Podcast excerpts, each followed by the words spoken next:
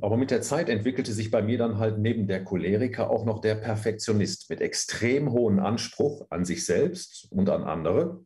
Und das war im Grunde genommen eine ganz heiße Mischung.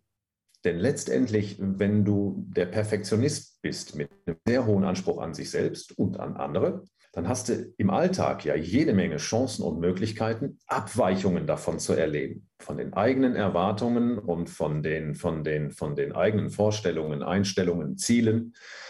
Und sich dann darüber cholerisch aufzuregen, hat dafür gesorgt, als ich so dann 18, 19 gewesen bin, lebte ich das nicht nur auf dem Eis, sondern im Grunde genommen überall im Leben. Überall im Alltag, letztendlich zutiefst verinnerlicht. Das heißt, über irgendwelche Kleinigkeiten konnte ich mich gigantisch aufregen. Und das jeden Tag und immer wieder. Nur ich war damals zutiefst davon überzeugt. Und so bin ich halt. Man kam einfach dazu, ich war total davon überzeugt, meine Gesundheit, so gefühlt, ist da, sie ist vorhanden und sie ist unendlich.